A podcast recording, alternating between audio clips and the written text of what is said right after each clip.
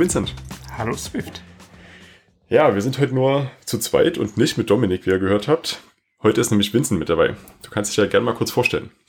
Ja, hi, ich bin Vincent. Ich bin Swift Developer in Berlin und seit kürzerem auch Mitorganizer von CocoHeads Berlin. Ja, herzlich willkommen. Bin ja sehr froh, dass es geklappt hat. Dominik ist gerade im Urlaub. Wenn du es hörst, Dom, ich hoffe, du holst dich gut. Ähm, ja, wir haben heute ein Thema, was ein bisschen provokanter ist, würde ich mal sagen. Ihr habt es schon im Titel gelesen, wir machen heute einen kleinen Swift-Rant.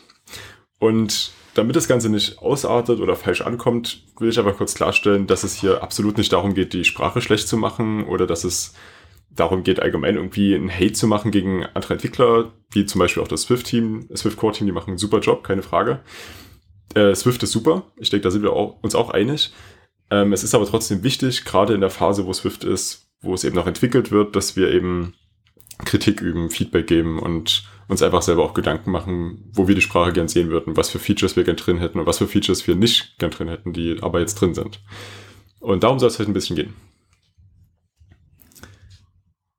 Genau. Ähm, fangen wir einfach mal an. Was stört dich denn an Swift?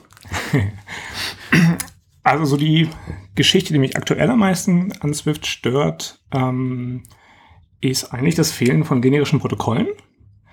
Ähm, das ist so für mich das Puzzlestück quasi, was, sorry, was fehlt, um das, das Typensystem eigentlich noch, also wirklich voll ins Brauchbar zu machen in meinen Augen. Ähm, weil sonst eigentlich die meisten Dinge, die man mit Typen umsetzen kann, auch in Protokollen beschrieben werden können. Ähm, overloadable Functions, also Function Overloadings von äh, ähm, also vom Return-Type oder von den Input-Parametern, ähm, die lassen sich in Protokollen aktuell nicht, aus, nicht, nicht, nicht ausdrücken. Ähm, und das hat zum Beispiel zur Folge, dass wenn du dir die, die äh, Initializer von int zum Beispiel anschaust, dann hast du da mehrere Dutzend Initializer, alle für die verschiedenen Integer-Variationen, also dass du irgendwie einen 64-Bit-Integer von einem 32-Bit-Integer initiieren kannst und, und umgekehrt. Ähm, und dann irgendwie mit, gibt es die Variationen noch mit Bit-Pattern oder Nicht-Bit-Pattern, je nachdem, ob du von unsigned auf signed oder umgekehrt gehst und die ja teilweise auch fehlschlagen können mit Swift-Semantik. Ähm, das ist schön, wenn du jetzt direkt auf ein Integer programmierst. Wenn du jetzt aber sagen willst, ich will, oder sagen, also nicht auf ein Integer, sondern auf ein Int 32 oder was auch immer programmierst. Es ist aber in meinen Augen problematisch, wenn du generisch auf Integer generell programmieren möchtest ähm, also eine Funktion schreiben willst, die für alle Integer einer jeweiligen Artung ähm, funktioniert, dann geht das nicht. Dann bist du aufgesch aufgeschmissen, sobald du von einem Integer-Typ einen anderen erstellen möchtest. Und dafür nicht jetzt quasi schnell noch mal so ein Ad-Hoc-Protokoll definieren willst, wo du jetzt für die beiden Integer-Typen gerade mal quasi so ein Hilfsprotokoll definierst, auf das du dann generisch sein kannst. Ähm, Hängt das jetzt aber doch mit den Generics von Protokollen zusammen? Oder ist das nicht schon wieder ein anderes Feature? Naja, also wenn du, wenn du deine, die, die Funktion einfach ausführst, mit einem, jetzt mit konkreten Typen, dann mhm. findet Swift von sich halt, welche Implementation es nehmen soll. Ja. Ähm, wenn ich aber jetzt eine Funktion schreiben will, wo ich sage, ähm, sagen wir, ich, ich, ich will eine Funktion haben, die einen beliebigen Integer-Typen reinnimmt und mir aber immer ein, weiß nicht, signed 64-Bit Integer ausgibt.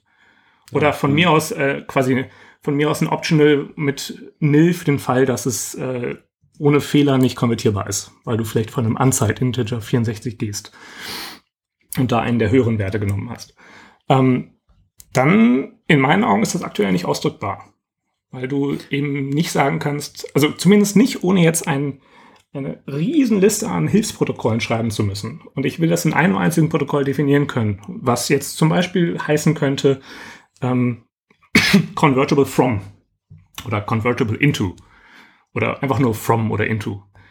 Ähm, ah, ja, ich, ich sehe, wo du hin möchtest. Und du möchtest dann dieses Protokoll nehmen und sagen, das soll in ein int umgewandelt werden können. Genau, also ich will mal eine Funktion ja. schreiben können und sagen können, okay, ich habe irgendwie eine Funktion foo, die nimmt als die nimmt einen Parameter an und dieser Parameter darf von einem beliebigen Typ sein, der das Protokoll, und das nenne ich jetzt einfach mal Protokoll into, dann äh, generische Klammern und da drin ist dann der Typ, ähm, in das ich konvertiere. Oder wenn du die Variation hast, Protokoll from, dann hättest du im Parameter den Typen, wo du herkommst. Ja, ja, ähm, ja also ich könnte eine Funktion schreiben, die, an, die nimmt ein, ein, ein, eine Instanz von einem Typ an, welcher from int 32 zum Beispiel implementiert und gibt mir beliebigen Typen aus. Und das lässt sich ausdrücken mit generischen Protokollen und die gibt es aktuell in Swift nicht. Und ähm, das macht es, finde ich, teilweise sehr, sehr schwer. Also ich bin aktuell ähm, in Rust dabei, eine, eine Library zu schreiben, die quasi Soft Floats implementiert. Also die gesamte Floating Point Arithmetik und Konvertierung in Software. Auch auf komplett beliebige andere Floating Point Typen. Also von mir aus auch ein 128-Bit Float oder ein 16-Bit Float, Half Float oder sowas. Mhm. Und das ließ sich unheimlich angenehm durch eben genau diese Into und From ähm, implementieren, so dass ich halt wirklich einfach ganz klare Semantik habe und ich ein einziges Protokoll oder zwei, damit du die beiden Wege haben kannst, ähm, hin und zurück quasi, ganz, ganz einfach umgesetzt. Ähm, und da lässt sich sehr, sehr schön generisch dann damit umgehen. Also ähm, das Swift Core Team oder allgemein das, die Swift Collaborators, sage ich mal, die da mit dran gearbeitet haben, die haben das bisher ja so gebaut, dass man in Protokollen eben keine Generics hat wie in Structs oder Klassen, ähm, sondern dafür diese Associated Types. Mhm. Und das hat ja ursprünglich den Vorteil, dass es einfach deutlich weniger verbose ist. Weil wenn man jetzt mal ein Beispiel nimmt, was existiert, also wir haben jetzt ähm, Sequence-Protokoll zum Beispiel, was ja wiederum einen eigenen Iterator hat und der wiederum hat einen eigenen Element-Type. Und das sind jetzt alles Associated Types, die an Sequence dranhängen, was ja auch wieder nur ein Protokoll ist. Gehen wir jetzt mal noch ein bisschen nach oben über Collection und bla bis zu Array zum Beispiel, was ein konkreter Type ist. Und wenn man da ähm, jetzt ein bestimmtes Array haben will, dann müsste man, wenn man Generics hätte, ähm, diesen Generic immer durchreichen und dann immer so, ja, ich habe jetzt eine Sequence vom Typ int, wobei der Iterator eben auch, also nicht int, sondern t, äh, wobei der Iterator eben auch t sein müsste und der Iterator hat dann wieder, ja, wenn ich t bin, dann ist mein Element t und so, das wäre eine, wäre unglaublich verbose. Aber das behandelt halt auch eine, eine andere Art von Problem und ich glaube, das ist äh, ganz wichtig. Diese Associated Types sind richtig und wichtig, genau für diesen Fall für das, was du beschrieben hast und für einige andere Fälle auch, sind aber Generics auch wichtig. Ja, die, also ähm, wenn du dir die, wenn du dir anschaust, was quasi während dem, dem, dem Typ-Checking passiert, dann ist da quasi, sind deine Typen mit ähm, assoziativen Typen und Protokollen quasi verhalten sich wie Funktionen, die während Compile-Zeit ausgeführt werden. Ne? Also der, der, Compiler berechnet ja die Typen, die in wirklich dann bei rauskommen, ne? also beim, beim mhm. Spezialisieren. Ja. Und Associated Types verhalten sich dabei wie die Ausgabewerte einer Funktion. Ähm, oder auch wie die Ausgabetypen quasi einer Funktion. Aber wenn du keine Generics hast, dann fehlen dir, fehlt dir die Möglichkeit, Eingabetypen zu haben oder Eingabewerte zu haben. Ähm, und also das Typensystem verhält sich quasi wie, wie, wie, eine, wie eine pure funktionale Sprache. Und hm. da die ja deterministisch sein muss, hast du dann einfach, sieht man daran sehr schnell, dass, man, dass du ohne verschiedene Eingabeparameter unmöglich verschiedene Ausgabeparameter haben kannst. Oder Ausgabewerte ja. haben kannst. Genau. Das also erlaubt das dir dieses, das erlaubt dir dieses Switching nicht. Ja. Und genau das Switching will ich ja haben. Also vielleicht ein bisschen ein, ein, äh, ein Beispiel, was sie jetzt ist weg, also entfernt ist von diesem from oder to, ist, finde ich, ein schönes Beispiel zum Beispiel ähm, Multiplikation. Wenn du ein int mit einem int multiplizierst, dann kommt ein int bei raus. Okay. Wenn du float mit float multiplizierst, kommt float bei raus. Nicht so besonders spannend. Wenn du jetzt aber einen Vektor mit einem Skalar multiplizierst, kommt ein Vektor bei raus.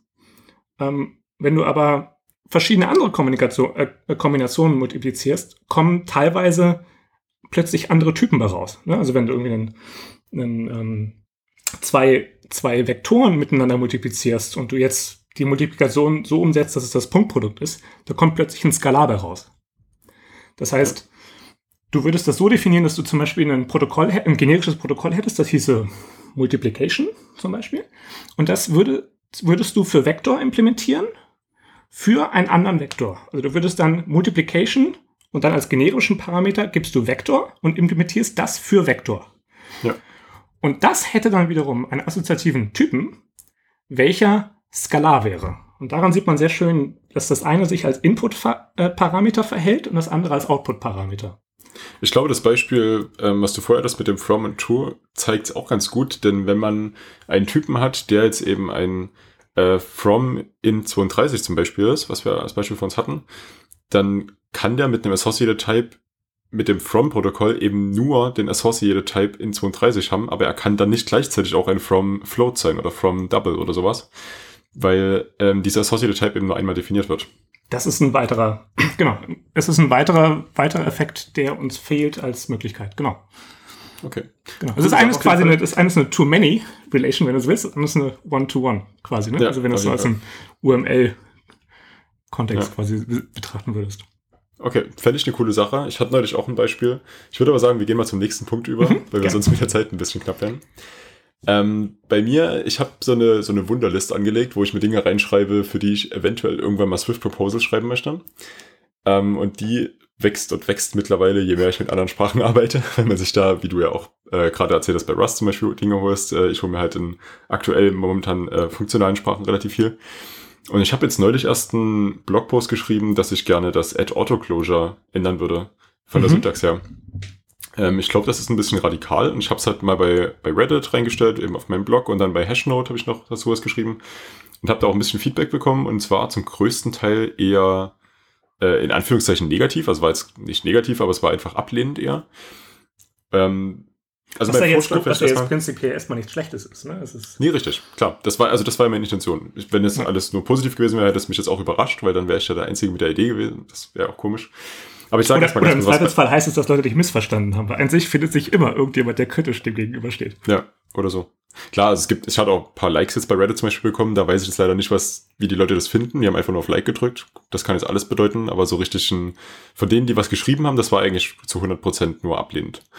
Fand ich ganz interessant. Aber ich erzähle jetzt mal ganz kurz, was ich äh, mir überlegt hatte. Und zwar momentan, also wer es nicht kennt, Edge Auto Closure ist ein Compiler-Attribut. Man kann es, ähm, wenn man eine Funktion hat, die einen Parameter hat, der aber nicht in jedem Fall ausgewertet wird, dann kann man diesen ähm, ja lazy initialize. Also man will, vielleicht mal von vorne, wir haben eine Funktion, eine, die auch existiert, wäre assert. Assert bekommt erst ein Boolean, der auch lazy ist, aber das lassen wir jetzt mal kurz raus, also ein Boolean und dazu einen String, der eben diese Error Message ist. Und äh, wenn man assert callt und dieser Boolean aber zu false ähm, aufgelöst wird, dann äh, bricht das Ganze ab, also da geht er mit einem Fatal Error oder was auch immer raus und zeigt eben diesen String an, der als zweiter Parameter übergeben wird. Jetzt ist das Problem, dass dieser String im zweiten eben auch relativ aufwendig berechnet sein kann, ein relativ aufwendiger Log-Eintrag oder irgendwas. Und man will nicht jedes Mal diesen String berechnen, obwohl die Condition ja eh true ist, also der erste Parameter. Und deswegen ähm, ist der zweite Parameter nicht einfach nur ein String, sondern eine Closure, quasi eine Funktion, die diesen String erzeugt. Und da das Ganze auf der Call-Seite auch wieder doof aussieht, weil wo ich die Funktion aufrufe, will ich das ja nicht alles in eine Closure verpacken, hat man eben dieses, und jetzt macht der Name vielleicht auch Sinn, add auto closure ähm, eingeführt. Und damit ist der Parameter eine Closure ohne Parameter, also die quasi selber keine Parameter nimmt, dafür aber den Typen, der gewollt ist, erzeugt. Auf der, also wenn ich die Funktion aufrufe, dann nehme ich einfach nur diesen einen Wert und der wird automatisch vom Compiler in der Closure verpackt und dann reingegeben ja, das Ganze ist ziemlich cool. Äh, Gibt es in vielen anderen Sprachen auch. Haskell zum Beispiel ist komplett so aufgebaut. Also Haskell ist komplett ähm, lazy evaluated, sagt man dazu. Quasi, das wird alles erst ähm, ausgeführt, wenn es gebraucht wird. Und was mich gestört hat, ich hatte ein Beispiel, da hatte ich eine Funktion oder genau genommen sogar einen Operator, den ich erstellt hatte. Der hat eben einen so einen Parameter reinbekommen und der sollte add autoclosure sein und gleichzeitig auch noch add escaping, also quasi dass der ähm, innerhalb einer Closure wiederum ausgeführt wird, dass der, dass die Closure theoretisch erst ausgeführt wird, wenn die Funktion eigentlich schon vorbei ist. Und dieses, das, das sah so unglaublich verbose aus. Ich hatte da eine Funktion, die ein Parameter hatte und das war Escaping, Auto-Closure und dann erst irgendwann der Typ. Und da habe ich mir gedacht, das geht auch schöner und äh, habe mir da ein Beispiel an Scala genommen. In Scala ist es so, wenn ich einen Typen als eine Closure verpacken will, ohne Parameter, was ja dieses Autoclosure macht, dann nehme ich einfach die Closure-Syntax und lasse aber vorne die Parameter weg. Quasi, ich schreibe einfach nur einen Pfeil davor, vor den Typnamen. Und das äh, fand ich persönlich mega cool. Und äh, ist wie gesagt aber eher abgelehnt worden, weil es halt eher verwirrend ist, weil es äh, nicht so, eindeutig ist wie Auto-Closure, wo es eben als Name da steht. Ja. Ja, das ist immer diese Frage mit dem, mit dem, na, wie haben sie es noch so schön genannt, dieses, ähm, die Lern diese Lernbarkeit von Swift. Ja, dieses, die Lernkurve. Ja. Genau. Äh, das wäre quasi, du hättest dann in der Syntax hättest du so einen Pfeil, der aus dem Nichts kommt, ne? Ja, aber eigentlich sagt er halt genau das aus. Nicht, weil es, ja, ist, genau, es ist ja. eine Funktion, die aus dem Nichts Ja. kommt. Die darf ja keine Parameter haben. Das ist ja auch ganz wichtig. Ich glaube, was auch noch ein Punkt ist, dieses Edge Autoclosure ist ja ein, ein Attribut für den Compiler. Das wird ja, also das ist ja kein Sprachfeature, das ist ein Compiler-Feature. Das heißt, Mhm. wenn da Edge Autoclosure steht, dann macht er auf der Call-Seite automatisch diesen ähm, Closure-Wrapper drum. Und wenn ich das jetzt ändere und ich habe jetzt bloß noch den Pfeil, dann ist das eben ein Sprachfeature und kein Compiler-Feature mehr. Ja, stimmt, ja. Das heißt, es wäre dann wirklich nicht mehr dieses, ich mache eine Closure draus und es ist sehr transparent, was passiert, sondern jetzt auf einmal ist das so ein lazy evaluated ähm, Parameter. Ich glaube, das ist, das macht es noch ein bisschen intransparent und damit auch komplexer. Ja, generell finde ich, also ich schaue mir das gerade hier an vor mir, die, die, die Syntaxunterschiede ist auf jeden Fall um einiges sleeker. Ähm, Ja, aber da, man muss natürlich dann halt auch wieder abwägen, äh, was man lieber möchte. Kürzere Syntax. Also zum Beispiel, wenn wir mal Haskell nehmen, wo ja alles lazy evaluated ist. Ich persönlich finde Haskell ist eine wunderschöne Sprache. Es lässt sich super schön schreiben, aber es lässt sich absolut gar nicht lesen. Mhm, absolut. ganz, ganz, ganz, ganz schrecklich. Und das will ich mit Swift halt auch absolut nicht, weil Swift ist und soll auch keine voll funktionale Sprache sein, sehe ich auch ein. Ja, da hat Swift wirklich sehr, sehr, sehr viele Punkte geholt, finde ich, ähm, was die Lesbarkeit angeht. Also, es, Ja. also nicht, nicht nur die Lesbarkeit, sondern es sieht auch schön aus, einfach. Also irgendwie ähm, es ist irgendwie schwer jetzt genau zu, zu, zu, zu quantifizieren, aber irgendwie sieht es einfach schön aus. Also Swift-Code sieht, also sagen wir mal die, sagen wir mal so, die, die, die, die Signaturen von, von sowohl Typen als auch Funktionen in Swift sind eigentlich immer um einiges schöner als, als Rust zum Beispiel. Und, Also ich finde, ich hole meine Inspiration bei Rust, deswegen ist jetzt der Vergleich mit Rust. Ja. Hm. Also ein wichtiger Punkt, und das trifft eigentlich alle anderen Sprachen außer Objective-C, sind die externen Parameternamen. Die machen ganz viel aus in der Lesbarkeit. Mhm. Ja, auf jeden Fall. Du hattest, du hattest die, die, die Laziness von, von, Auto, von Autoclosure ähm, erwähnt. Und das würde mich quasi auf den, auf den nächsten Punkt ähm, bringen, was mich so an, an Swift äh, auch noch stört. Und das ist, ich hätte gerne, dass Swift viel, viel mehr lazy ist, was die, die typischen, diese ähm, Map-Reduce-Operationen angeht. Mhm. Da, ah, das ist so, so, so, so ein Personal Pet Peeve von mir, dass ich irgendwie, ähm, ich verstehe, warum Map-Filter beide oder auch quasi alle anderen Funktionen, die man auf, auf Sequenzen und Iteratoren ausführen kann, warum die neue Array-Instanzen ähm, ausgeben ähm, und nicht lazy äh, Variationen, so wie du das quasi in Swift ja explizit mit einem zusätzlichen lazy dazwischen machen musst. Ja. Ähm, und du dann am Ende quasi deinen dein, deinen Lazy-Iterator oder Sequenz wieder erst nochmal quasi ähm, in einem Array sammeln musst. Ähm, das, ja, das tut mir so ein bisschen weh, weil es, also ich hätte eigentlich am liebsten, dass alles lazy ist und ich hole mir dann nach meinem Chain von Operationen zum Schluss dann genau, und zwar, und das ist auch die Sache, genau die Collection, die ich haben will und nicht immer ein Array. Also wenn ich ein Set filtern will, dann filter ich ein Set mit genau den gleichen Operationen, wie ich sonst ein Array filtern würde, krieg aber zum Schluss ein Set raus und kein Array. Ähm, das ist eine Operation, die, das wird oft gesagt, und das stimmt auch, die würden higher keine Types benötigen, die hat Swift noch nicht. Aber es gibt eine sehr schöne, sehr schöne Methode, es auch ohne das hinzubekommen. Und das ist ähm, auch, und da komme ich jetzt quasi zurück auf die, auf die generischen äh, Protokolle, es lässt sich mit generischen Protokollen umsetzen. Und quasi mit Overloading, weil wenn du ähm, eine, auf, auf jedem Iterator eine Funktion collect implementieren würdest, welche überladbar ist auf, auf beliebige Collection Types als Return Type, dann könntest du also collect implementieren, welches ein Set ausgibt für einen Iterator oder welches ein Array ausgibt oder was auch immer. Ähm, und dann müsstest du einfach dem Return-Wert, also den der Variable, die dann zum Schluss der, die Ausgabewert von deinen beliebigen Filter, Map und sonst was Operationen, ähm, den Ausgabewert übernimmt, ein, den den Typen zuweisen und dann hast du das automatisch. Hm. Ähm, aber auch da wieder, du könntest über diese Collect-Funktion nicht generalisieren, weil wir keine generischen Protokolle haben. Also wenn wir das hätten, könnte man das sehr schön sauber umsetzen. Und dann kannst du plötzlich alles lazy machen. Und das hat einfach zur Folge, dass wenn du jetzt irgendwie zehnmal Map ausführst, ähm, wäre das in Swift aktuell, ähm, zumindest so von der, von der Sprachsemantik her, wären das zehn zusätzliche Arrays, selbst wenn du vielleicht am Ende ein Set haben wolltest. Ähm, wenn das alles lazy wäre, hättest du ein einziges Array zum Schluss. Also für diese Operation. Natürlich die Eingabe, klar, aber nur ein einziges Array, Array ganz zum Schluss. Ja, ich denke auch, man sollte, also Map, ich denke, jeder von euch kennt es, aber wenn ich Map auf einem Array aufrufe, was den Typen A hat und das die Funktion, die ich bei Map reingebe, Map von A zu B, dann habe ich danach ein Array vom Typen B. Und äh, das ist eigentlich das Problem, was du gerade ansprichst, nämlich dass Map tatsächlich eben dieses Array erzeugt an der Stelle und nicht wie bei ähm, Haskell zum Beispiel, wenn du da Map mit einer Funktion aufrufst, die von A zu B mappt, dann bekommst du danach eine Funktion zurück, die ein äh, Funktor oder in dem Fall jetzt ein Array vom Typen A zu B mappen würde. Wenn du jetzt mhm. aber mehrere Maps mit mehreren Funktionen aneinander kettest, was du gerade beschrieben hast, dann würdest du nichts anderes als eine Funktion zurückkommen, die eben von A zu, was weiß ich, F zum Beispiel, wenn es jetzt eben transitiv alles aufeinander aufbaut, äh, würde das dann eben durch die ganze Funktion durchgehen für jedes Element, aber nicht jedes Mal ein neues Array erzeugen. Genau, du hast also du gehst auch quasi Operationen anders durch. Ne? Also wenn du das lazy machst, dann hast du quasi, wenn du das Ganze als ein, als ein Baum oder als ein Graph ansiehst, dann hast du so eine Depth Search.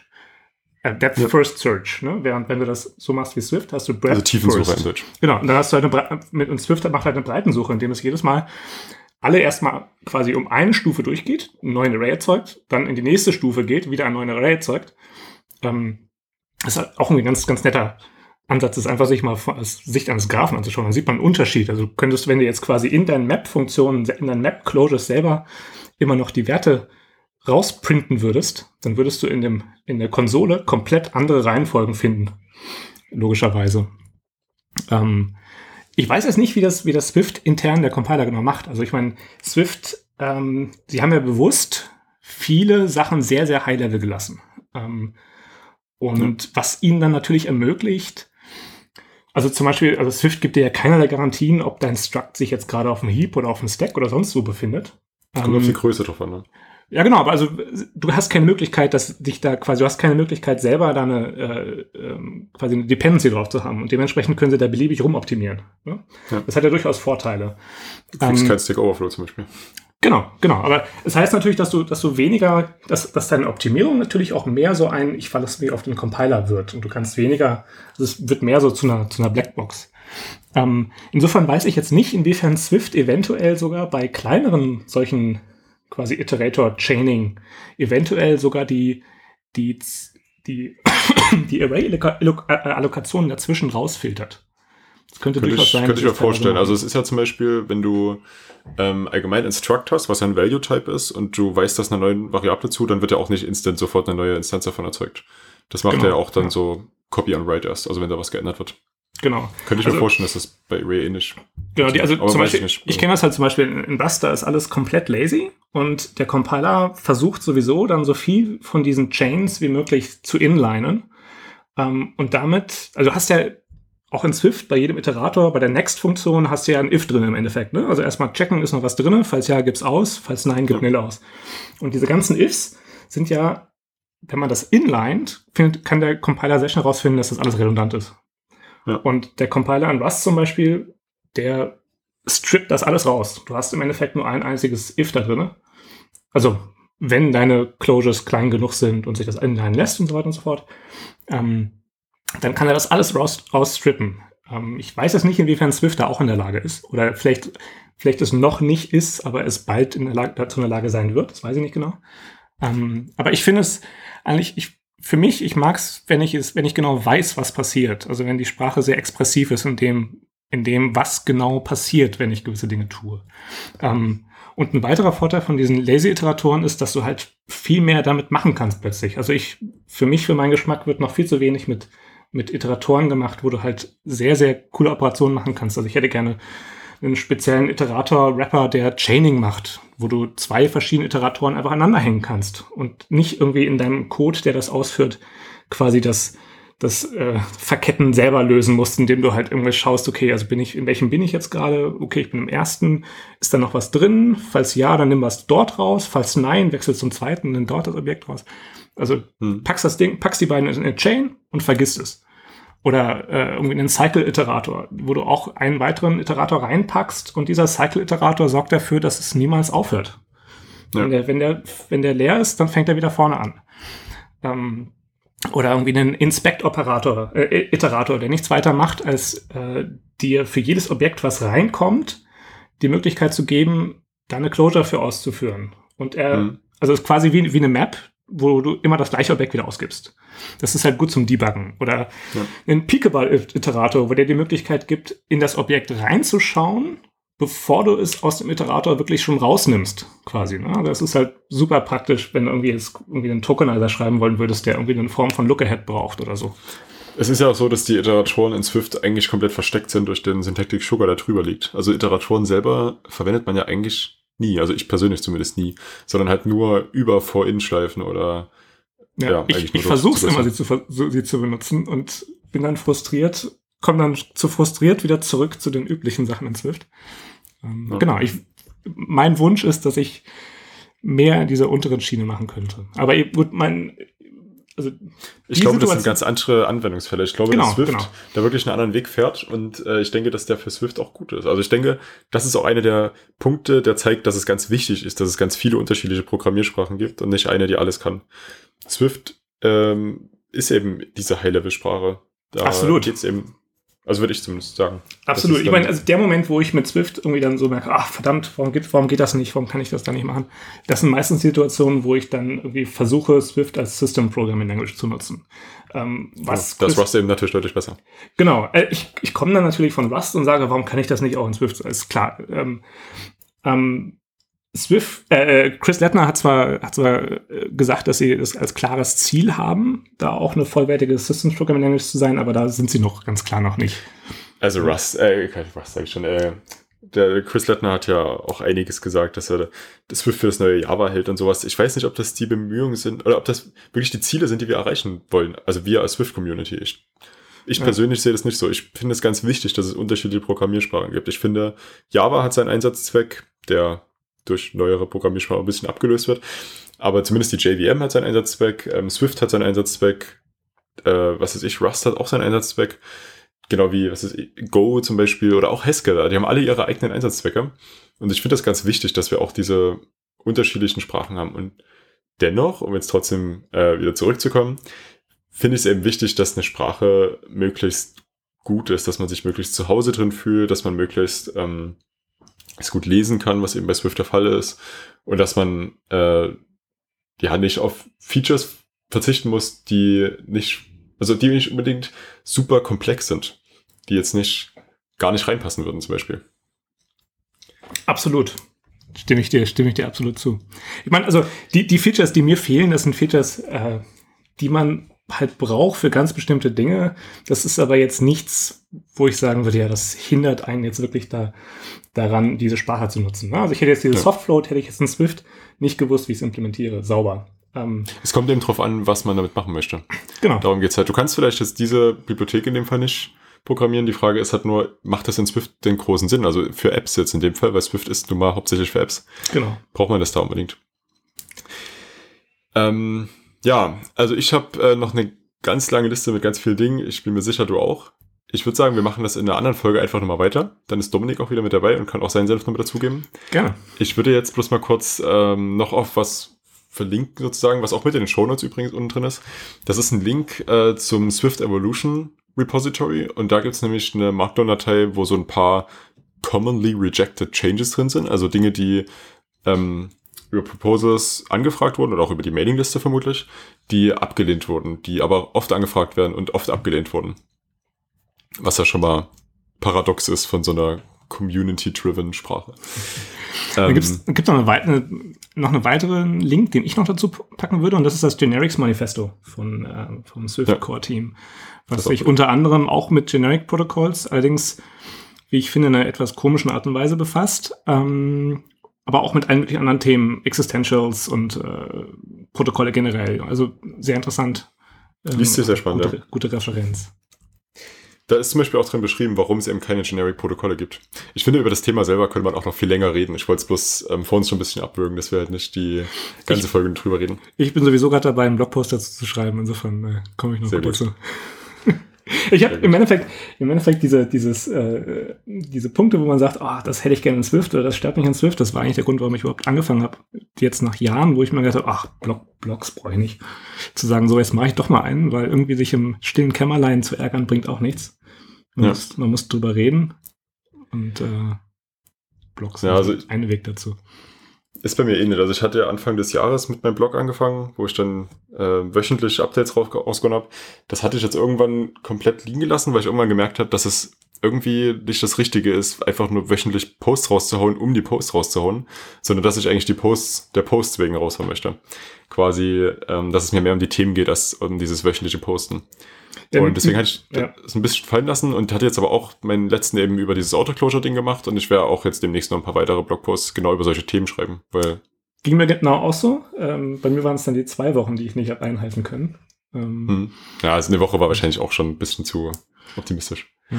ja, gut, ich, ich, ich irgendwie, irgendwie bin ich jetzt, ich weiß nicht, ich habe das einfach ich hab angefangen, einfach irgendwie mal ein paar Beiträge geschrieben und die sind alle so bei 2000 Worten irgendwie hängen geblieben. Ja, genau, das die, natürlich dazu. das, das, wir kriegst du halt in das- einer Woche nicht hin. Ne? Also das ist eine Woche Ja. ist absolut utopisch und auch zwei Wochen sind da einfach, also wenn ich da mal eine Woche äh, nicht den einen Tag finde, wo ich da mir die Zeit nehmen kann, dann ist halt vorbei mit deinem schönen Zwei-Wochen-Rhythmus.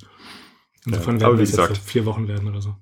Die Zeit ist auch egal. Ich weiß nicht, wie es bei dir aussieht. Ja, doch, de deine Posts sind ja relativ bekannt mittlerweile, also zumindest einige. Bei mir war es so, dass es wirklich nur eine ganz kleine Leserschicht gelesen hat. Ich glaube, die waren jetzt auch nicht böse, dass ich da jetzt ein paar Wochen ausgesetzt hatte, weil ich die Posts ja zum größten eigentlich für mich gemacht hatte.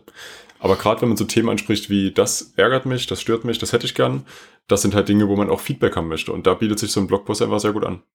Genau, es ist auch praktisch, wenn man irgendwie dann mal bei der, bei der Swift Evolution Liste irgendwie was schreibt, dass man dann irgendwie Ja. quasi noch, also wenn du da jetzt da 2000 Worte in die Evolution List schreibst, dann das landet sofort in Trash, das ist klar. Ja. Ähm, aber dann kannst du sagen, hier, wer da mehr, also ich habe es noch mal ein bisschen weiter im Detail äh, erörtert, hier ist ein Link, so, das ist, das, Ja. ja. Okay, ähm, also wie gesagt, diese commonly proposed äh, ist ja, wie gesagt, so eine Sache, die alle abgelehnt wurden mit verschiedenen kleinen Gründen. Ich habe mir das vor uns mal durchgelesen und da waren echt verdammt coole Sachen dabei. Also da sind so Dinge, wo ich mich echt frage, warum wurde es abgelehnt? Also jetzt, das frage ich mich nicht, steht da mit dabei, aber ich frage mich, warum ist das ein Grund dafür ist? Kann Ja. man das nicht anders machen? Ähm, ist auf jeden Fall ein Blick wert. Ich würde sagen, wir kommen jetzt so langsam zum Ende und stellen noch unsere Picks vor von GitHub. Wenn du einen hast. Ja, ähm, also mein erster Pick wäre Brisk. Ähm, packen wir auch in die Shownotes, ne? Das Ähm, mit den Shownotes, genau. Brisk, das ist, so wie ich das sehe, ein quasi ein Nachfolger zu QuickRadar. Das QuickRadar war mal eine App, mit der man äh, schön mit äh, UI äh, Radars erstellen kann bei Apple, also Bug Reports bei Apple erstellen kann, ohne da in diesem unheimlich grässlichen Webinterface ähm, rumspielunken zu müssen. Das ist Und- übrigens schon besser geworden. Die haben jetzt das ja nochmal neu rausgebracht mit iOS 11 und Xcode 9 und die ganzen. Ja, aber es ist ein bisschen besser aus. Ich habe es trotzdem gerne immer noch in einer, in einer anständigen App. Ja, na klar. Ähm. Man kann es ja auch äh, cross-posten gleich bei, bei OpenRadar, oder? Genau, das ist auch noch ein super Vorteil. Und irgendwie, wo es jetzt auch irgendwie, das ist ein relativ neues Projekt, dieses Brisk. Ähm, dürfte jetzt vielleicht so ein, zwei Wochen alt sein, also zumindest äh, öffentlich. Ähm, und da gab es schon gleich mehrere äh, Issues auf GitHub dazu. Ähm, auch Cross-Posting zum Beispiel für Swift Jira, äh, Swift Jira und beliebigen anderen. Also sie wollen das, es sieht so aus, als würden sie versuchen, das äh, generisch zu halten, dass sie quasi wie so Plugin-basiert verschiedenste ähm, quasi Publishing ähm, Outputs quasi definieren können, sodass du nicht nur ähm, auf OpenRadar und auf Radar selbst posten kannst, sondern auch zum Beispiel Swift Radar oder was auch immer. Äh, Swift Jira. Mhm, cool. Genau, Brisk. Da gibt's auch, also es, Brisk ist die App und die haben aber, das ist auch sehr schön, sie haben die eigentliche Library, die das macht, die haben sie ebenfalls ähm, auf dem Repository, beziehungsweise ähm, in einem eigenen Repository. Ähm, Sonar nennt sich das dann. Das ist eigentlich auch ganz cool. Also wenn du jetzt deine, deine eigene App das einbauen willst, warum auch immer, oder du deinen eigenen Frontend bauen willst, dann kannst du einfach deren Framework nutzen. Das ist cool. Ja. Okay, wann ist deine beiden Picks? Achso, meine beiden Picks. Gut, ich, hab, ich, hatte jetzt auf einen weiteren zweiten Pick von dir gewartet. Ähm, als also ich, ich kann sonst auch meinen erst machen, wenn du willst. Dann, ich habe bloß einen diese Woche. Ja, dann, dann hau, okay. hau deinen raus. Dann leg ich los. Äh, meins ist Magic Wormhole, findet ihr natürlich auch mit in den Shownotes. Und das ist ein kleines Tool, was man auf der Command-Line nutzt, also im Terminal. Ähm, ist ein Python-Tool und das ist dafür zuständig, dass man sich sicher und direkt Dateien schicken kann. Also auf so Peer-to-Peer-Basis, dass man quasi sich direkt miteinander verbindet. Und das funktioniert so, dass ich ähm, ins Terminal gehe, dann in den Ordner gehe, wo die Datei liegt und dann sage Wormhole Send und dann den Dateinamen. Und dann sagt er eben, ja, die und die Datei heißt so und so, so und so groß. Und äh, jetzt gehst du bitte an den anderen Rechner oder im besten Fall sagst du halt deinem Freund, der auf der anderen Seite der Welt sitzt oder auch im selben Haus, ist im Endeffekt egal. Ähm, geh bitte auch in Terminal und gib dort ein Wormhole Receive. Und bei dem, der Wormhole Send eingegeben hat, der bekommt dann einen Code, der ist, äh, keine Ahnung, gefühlte 20 Zeichen lang.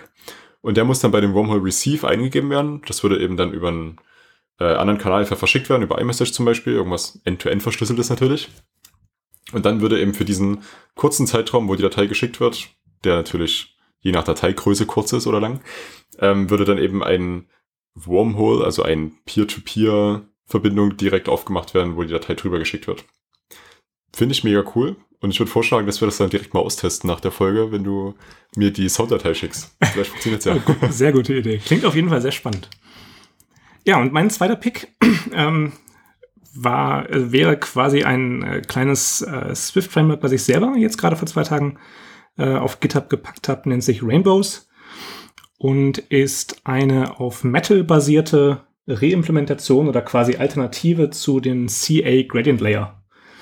Ähm, ich brauchte für eine App, an der ich gerade arbeite, einen, ähm, einen effizienten radiellen Gradienten, also der von innen nach außen geht. Ähm, da gibt es zwar in Core Graphics diese eine irgendwie Draw Radial Gradient Funktion, aber ähm, ach, irgendwie das fühlt sich so fühlt sich so nach 90ern an. ähm, und ich wollte das irgendwie ein bisschen bisschen moderner und shiny haben und äh, so Jacks wollen rasiert werden. Und ähm, dementsprechend habe ich dann mich hingesetzt und das Ding einfach mal nachprogrammiert mit, äh, mit Metal Compute Shadern und ähm, noch ein paar weitere äh, mögliche Gradient-Variationen ähm, reingehauen. Also so ein, so ein Sweep-Gradient zum Beispiel sieht so ein bisschen aus wie dieses, wie man sich das so mit Sonar vorstellt. Ne? Also ich glaube, dieses ähm, Find My Mac hatte das lange Zeit. Mhm. Oder hat das immer noch. Ähm, und dann einfach, because we can, auch noch so ein Spiral- Gradienten, ähm, irgendwie sehr trippy. Ähm, und die Dinger sind, euch, hm? das sind direkt GIFs mit in der README, könnt ihr euch dann auch genau. wenn ihr in der äh, in den Shownotes drauf geklickt habt. Genau, sieht jetzt, äh, die GIFs allerdings sind nur mit 12 Frames pro Sekunde. Äh, die eigentlichen äh, Layer selber, die schaffen problemlos 60 Frames pro Sekunde. Schaffen die auch 120 auf dem neuen iPad Pro? das habe ich doch nicht ausprobiert. Aber Probier es nicht aus. Ich, ich sehe mittlerweile, dass mein iPhone leckt, wenn ich drüber scrolle. Das ich, ist furchtbar. Ich hätte das iPad nie anschauen dürfen. Nachdem du davon so berichtet hast, habe ich mir auch jetzt erstmal gesagt, ich werde jetzt erstmal nicht in den nächsten Apple Store gehen. Äh, aus ja, gutem Grund. Ich habe hier noch ein gutes iPad Pro, das, äh, ja. Okay. Ja, coole Sache. Schaue ich mir auch nochmal genauer an. Ich habe es mir bisher nur so angeschaut, habe es auch jetzt noch nicht ausprobiert. Das mache ich auf jeden Fall mal. Okay, ich denke, wir sind damit mit der Folge durch. Ich danke dir auf jeden Fall herzlich, dass es geklappt hat. Ich freue mich dann auch, dass du in der nächsten Folge noch mit dabei bist. Oder in der übernächsten müssen wir mal im Timing schauen. Danke für die Einladung erstmal. Gerne. Und äh, ja, schönen Gruß an Dom. ich bin nicht hier, ihn zu verdrängen. Nein, der ist dann nächstes auch wieder mit dabei. Genau, und wir hoffen natürlich, dass ihr auch das nächste Mal mit dabei seid. Und damit nicht nur ihr, sondern auch viele andere mit dabei sein können, wäre es super, wenn ihr uns bei iTunes ein kleines Rating gebt. Im besten Fall natürlich ein gutes, aber natürlich ein ehrliches, also wichtiger. Ähm, und wenn es euch gefallen hat, empfehlt uns gerne weiter. Ähm, gebt uns auch selber Feedback auf Twitter. Die Handles sind jeweils auch mit in den Shownotes. Also jetzt dein privater, mein privater und der von Hallo Swift, wo ihr uns auch als, als Kanal, sag ich mal, also als Podcast mitschreiben könnt. Ähm, ja, schaut auf unserer Website vorbei, halloswift.de ist auch alles mit in den Shownotes. Vielen Dank fürs Zuhören und bis zum nächsten Mal.